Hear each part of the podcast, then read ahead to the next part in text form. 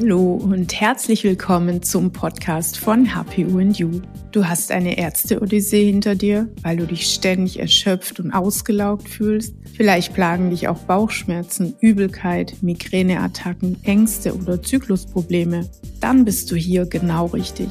Denn oft steckt hinter all diesen Beschwerden die Stoffwechselstörung HPU. Und genau die beleuchten wir in diesem Podcast von ganz unterschiedlichen Seiten. Ich bin Sonja Schmitzer, Ingenieurin für molekulare Biotechnologie, Fachjournalistin und Buchautorin. Und ich zeige dir, wie du deine Gesundheit trotz der HPU wieder selbst in die Hand nehmen kannst. In dieser Folge schauen wir uns die Hintergründe der HPU genauer an. Was ist das eigentlich? Welche Symptome bringt die HPU mit sich? Was läuft da eigentlich schief im Körper? Und wie finde ich raus, ob ich davon betroffen bin? Aber jetzt mal der Reihe nach. Was ist die HPU überhaupt?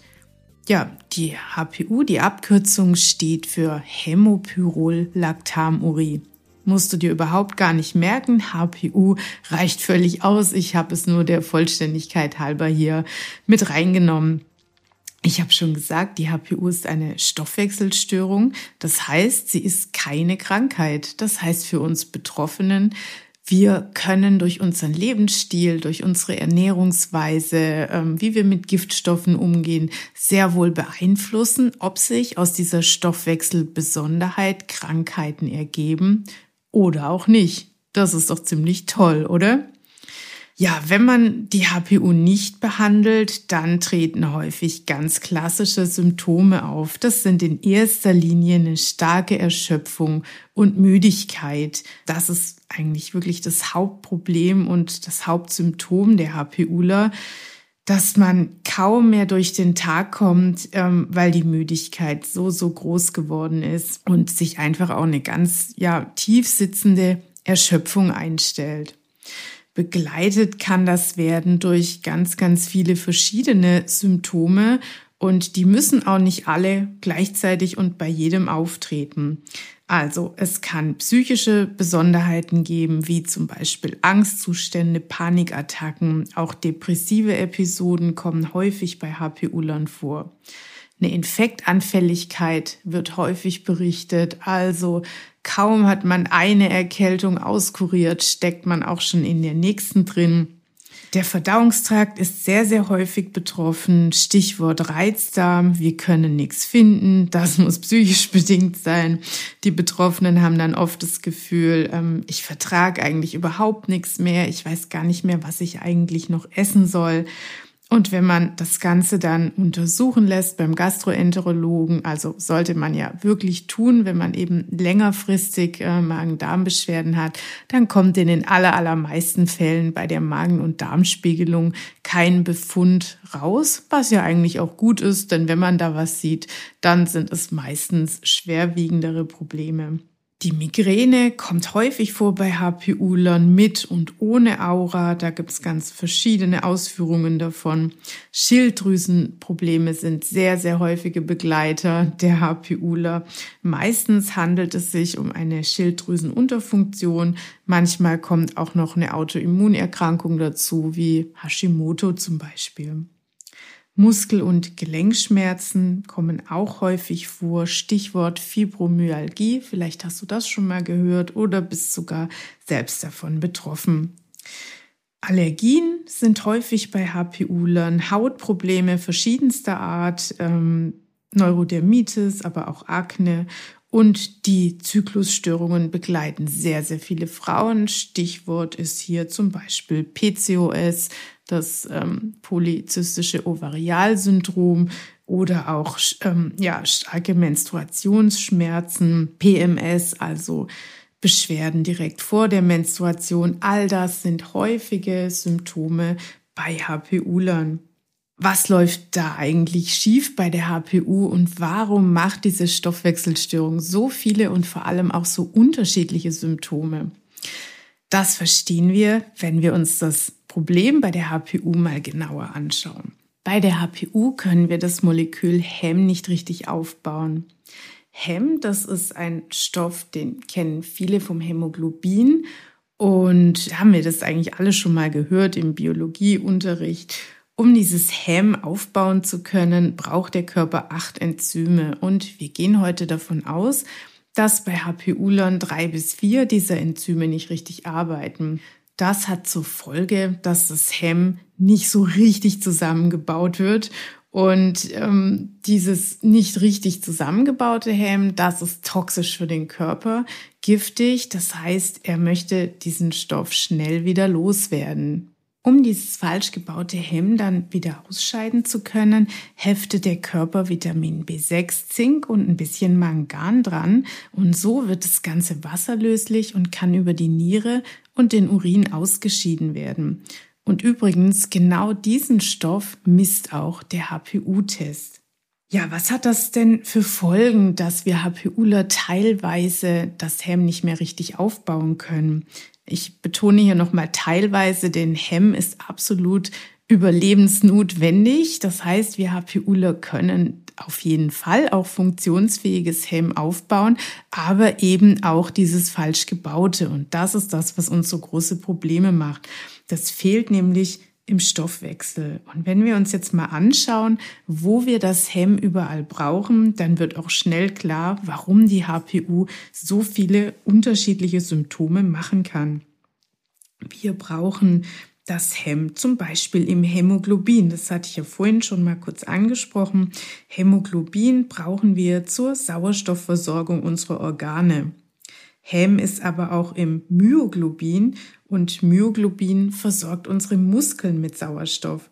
Das heißt, beide ähm, Stellen im Körper, also unsere gesamten Organe und Muskeln, sind bei der HPU nicht so ausreichend mit Sauerstoff versorgt, wie sie das eigentlich sein sollten. Deshalb ermüdet alles schneller.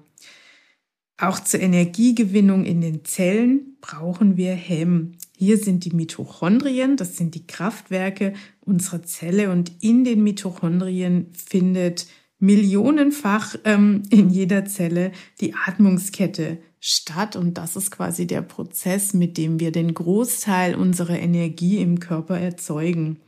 Und die Enzyme in der Atmungskette, die sind auch auf Hem angewiesen. Das heißt, fehlt hier Hem, dann läuft auch die Energiegewinnung in den Zellen nicht mehr optimal ab. So, kommen wir zur Leber, zur Entgiftung. Die Entgiftungsphase 1, die Entgiftungsphasen werde ich mal in, einem, in einer anderen Episode genauer erklären.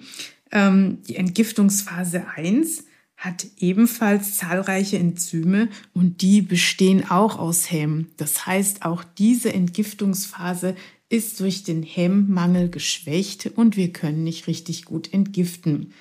Zum Stoffwechsel von Nervenbotenstoffen wie zum Beispiel dem Serotonin und dem Melatonin braucht der Körper ebenfalls Hemm. Auch hier kann es dann zu Schwierigkeiten kommen. Und zu guter Letzt braucht der Körper auch noch Hemm für den Aufbau von Steroidhormonen, das sind zum Beispiel unsere Geschlechtshormone, aber auch für die Schilddrüsenhormone, für Vitamin D und zur Produktion von Gallensäuren, die wir für unsere Verdauung brauchen.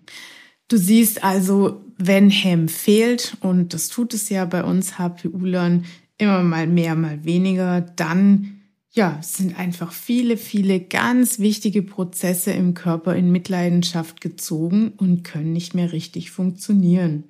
Damit wäre es jetzt eigentlich schon genug, ist es aber leider nicht. Ich habe ja vorhin erwähnt, dass der Körper dieses falsch gebaute Hemm gerne loswerden möchte, weil es giftig für den Stoffwechsel ist. Deshalb heftet der Körper Zink und Vitamin B6 und Mangan an das falsch gebaute Hemm und scheidet es über die Niere und den Urin aus. Und diese ja, Moleküle Vitamin B6, Zink und Mangan, die gehen dann eben mit dem falsch gebauten Hemm verloren über den Urin. Das heißt, auch diese Stoffe fehlen unserem Stoffwechsel und das teilweise in großen Mengen. An der Stelle bekomme ich jetzt oft die Frage gestellt, wenn ich einen Zinkmangel habe, habe ich dann auch eine HPU? Oder andersrum, ach, ich war kürzlich beim Arzt und habe äh, mein Blut untersuchen lassen und ein Zinkmangel wurde gar nicht festgestellt, dann habe ich keine HPU. Leider ist es nicht so einfach, Viele HPUler haben einen Zink- und B6-Mangel. aber eben nicht alle. Und unser Stoffwechsel besteht ja aus tausenden Prozessen und manche HPUler können diesen Verlust von Mikronährstoffen besser kompensieren und andere weniger. Also du kannst dir an dieser Stelle merken, aus ja, einer Blutanalyse, die Zink oder Vitamin B6 oder Mangan misst, können wir nicht sicher ablesen, ob man von einer HPU betroffen ist oder nicht. Das kann man nur mit einem Urintest messen, der eben dieses, dieses Hämopyrol anzeigt. Das ist das falsch gebaute Hem, das ausgeschieden wird. Und ich empfehle das deutsche Labor Ganz Immun dazu. Das ist ein ISO-zertifiziertes Labor äh, in Mainz und diesen Urintest, den kann man sich ganz einfach bestellen und zu Hause durchführen. Das ist also sehr bequem und das geht auch mit dem Morgenurin. Du solltest ein bis zwei Wochen vor der Durchführung des Tests kein Mangan, Zink oder B6 eingenommen haben und Frauen sollten nicht während der Periode testen. Die Durchführung des Tests ist sehr einfach. Ähm, du folgst den Anweisungen, die in der Packung sind, schickst dann deine Urinprobe direkt ans Labor. Das kannst du einfach mit der Post machen und einige Tage später erhältst du dann das Ergebnis. Auf meiner Webseite hpuindu.de findest du auch unter HPU Test eine Anleitung, wie du die Testergebnisse interpretierst. Wenn du eine Frage hast, die ich im Podcast für dich beantworten darf, dann schick sie mir gerne an podcast.hpuindu.de. Ich freue mich auch immer über Feedback zum Podcast. Schön, dass du heute dabei warst und bis zum nächsten Mal.